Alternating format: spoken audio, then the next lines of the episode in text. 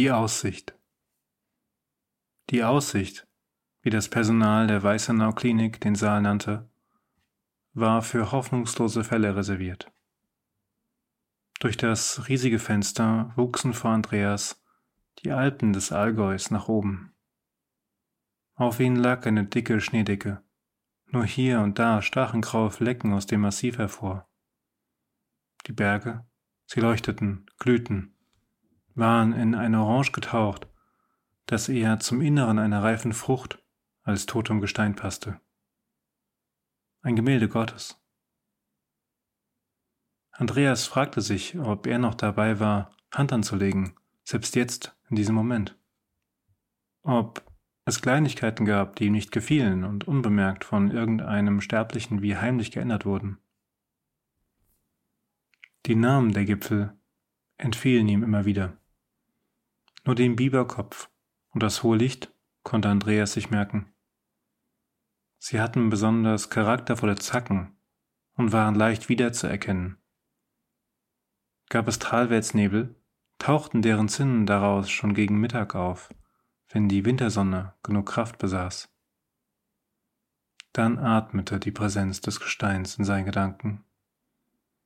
Sie setzte etwas Andächtiges in seinen Geist womit sich die erzwungene Bewegungslosigkeit besser ertragen ließ. Auch diese Geschöpfe, dachte Andreas, waren an Ort und Stelle gefesselt, wie er, gefangen vom eigenen Gewicht. In manchen Nächten, wenn seine brüchige Wirbelsäule schmerzte, stellte er sich vor, ein Bergsteiger zu sein, ein Reinhold Messner, der, einmal vom Gebirge gerufen, alles ertragen konnte. Mit geschlossenen Augen hob Andreas die Arme und krallte sich am hohen Licht an einen Vorsprung fest.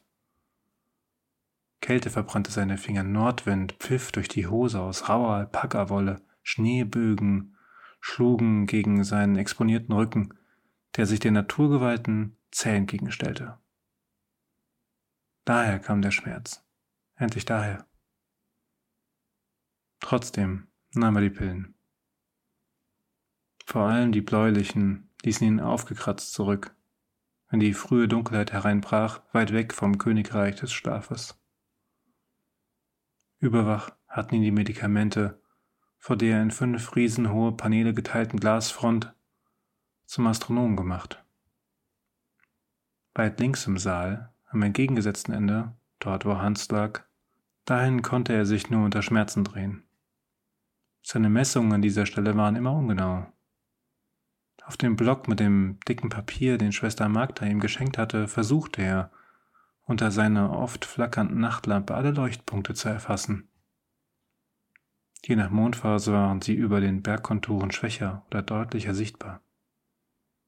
Direkt vor ihm konnte er genau aufzeichnen, wo die hellsten Lichtkörper sich im Verhältnis zueinander und den Berggruppen befanden. Gelegentlich war er versucht, zwischen ihnen Linien zu ziehen. Verband er zu viele, hätte jedoch die Gefahr bestanden, auf bestimmte Sternbilder zu stoßen. Das nächtliche Firmament trägt Gottes Handschrift, hatte seine Mutter gewarnt. Und wir sollten nicht versuchen, sie zu lesen. Das ist Aberglaube, Andreas. Wenn man etwas über seinen Willen erfahren will, muss man in sich selbst hineinsehen oder zu jemandem gehen, der das kann. Letzterem meinte sie vor allem sich selbst. Kam Andreas in Versuchung, mehr und mehr Linien zu ziehen, weil es ihm so selbstverständlich, so naheliegend erschien, glaubte er allein sich auserwählt, die darin verborgene Botschaft zu entziffern.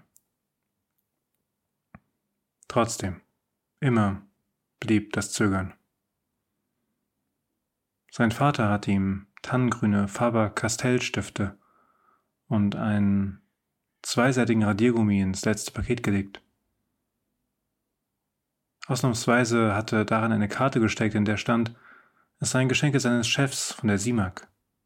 Speziell für Andreas gedacht. Würden solche besonderen Bleistifte auch fürs technische Zeichnen verwendet.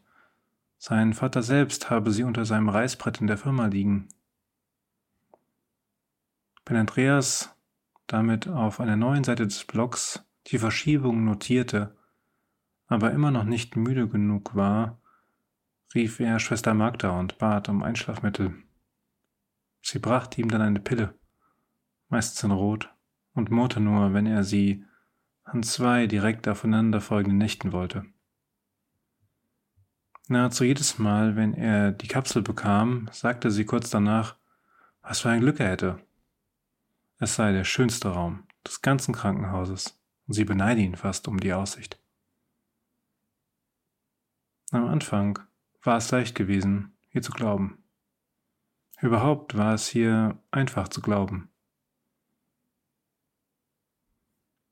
Eines Nachts, als er mit weichem Tablettendelirium eingeschlafen war, ging das große Licht linksseitig an und riss ihn jäh aus seinem Traum mit Segelschiffen. Ärzte, darunter auch Professor Sattler, standen in unordentlich übergeworfenen Kitteln am anderen Ende des Saals. Sie redeten fast gleichzeitig in einem hastigen Flüsterton. Zwei Pflegerinnen, eine davon Schwester Magda, die leicht an ihrem braunen Dutt erkennbar war, fühlten auf Hans Oberkörper herum und steckten Nadeln hinein.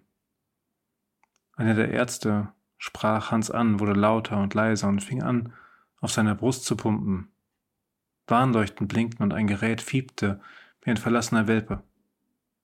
Die großen Halogenleuchten strahlten kalt hinab und beleuchteten die Szene, während der mittlere und rechte Teil, wo Andreas lag, im Dunkeln blieb. Regungslos sah er zu, wie man um seinen einzigen Zimmergenossen rang. Wie im Kino kam er sich vor, als beobachte er aus sicherem Abstand die grausig zitternde Leinwand. Ein großer Kasten auf Rollen wurde hineingeschoben. Wenig später rief einer der Ärzte, weg vom Körper, auf mein Zeichen. Hans Leib bäumte sich reflexartig auf, seine Brust sprang nach oben. Sie versuchten und versuchten, ohne dass das Fiepen weniger wurde. Endlich sagte Professor Sattler, es habe keinen Zweck mehr und nannte die Uhrzeit. Das Spektakel des Sterbens war vorbei. Bald rückte die Mannschaft samt Geräten ab. Hans Bett wurde aus dem Raum geschoben und das Licht wieder gelöscht.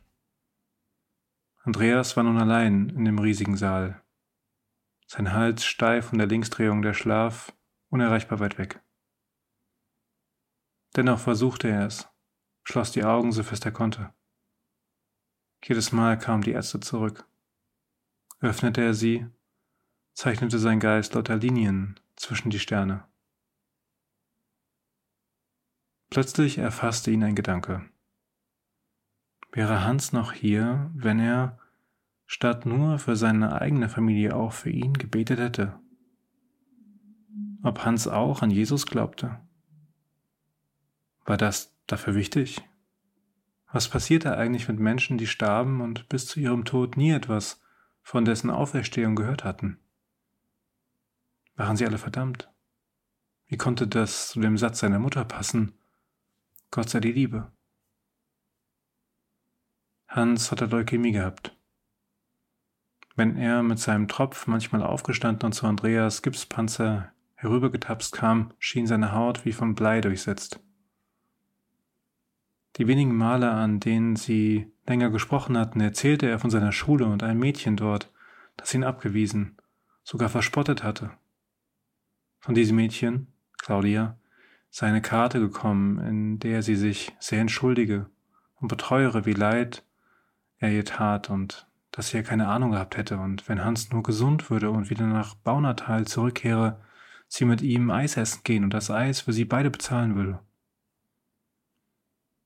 Andreas hatte keine solche Karte bekommen und ab diesem Tag wenig Lust gehabt, mehr von sich zu erzählen. Bei einem anderen Besuch hatte Hans den Block mit den Sternkarten bemerkt und mit einiger Neugierde gefragt, ob Andreas ein Astrologe sei. Astrologen, das sind Abergläubige, die versuchen etwas herauszufinden, was sie nichts angeht. So was Dummes und Verbotenes würde ich nie tun. Andreas Entrüstung hatte den überraschten Hans schnell verscheucht, der in gebückter Haltung und mit einer Entschuldigung auf den Lippen seinen Tropf davongerollt und sich wieder in sein Bett verkrochen hatte. Als er sich an diesen Moment erinnerte, stieg heiße Scham in Andreas auf. Sie verwandelte sich jetzt, da er zu dem leeren, dunklen Platz hinübersah, in einen gegenstandslos gewordenen Kummer darüber, dass es ihn nichts gekostet hätte, freundlicher zu seinem Zimmergenossen zu sein. Wie zur Selbstberuhigung malte Andreas sich aus, wie er Hans erklärte, wie die Sterne sich ganz minimal von Nacht zu Nacht bewegten, wie er ihre Bewegung versuchte aufzuzeichnen und das ohne die Sternbilder zu malen. Wie es ihn tröstete, dass diese Geschöpfe noch unendlich nach ihm da sein würden, egal wie lange er oder jemand anderes lebte. Dort war Hans beeindruckt von dem Gedanken, dass die Sterne, wie die Berge auch, eine andere Zeit besaßen als sie beide, denen diese Aussicht als letztes Trostmittel aufgezwungen oder geschenkt worden war. In seiner Vorstellung saß Hans neben seinem Bett, in dem Andreas gefangen war, und hörte geduldig seinen Ausführungen zu. Hans, hätte er gesagt, ist es nicht so, dass sich allein durch die Tatsache dieser ganz verschiedenen Maße die Gegenwart von etwas Höherem, etwas Größerem zeigt. Ist es nicht ein, wie hatte seine Mutter das genannt, ein Ausweis, nein, ein Beweis einer höheren, größeren Gerechtigkeit, wenn wir alle die gleichen Wunder sehen und klein vor ihnen werden? Doch, ja, doch, das war es, hätte Hans zugestimmt. Er hätte zugestimmt und Andreas Hände genommen und angefangen mit ihm zu beten.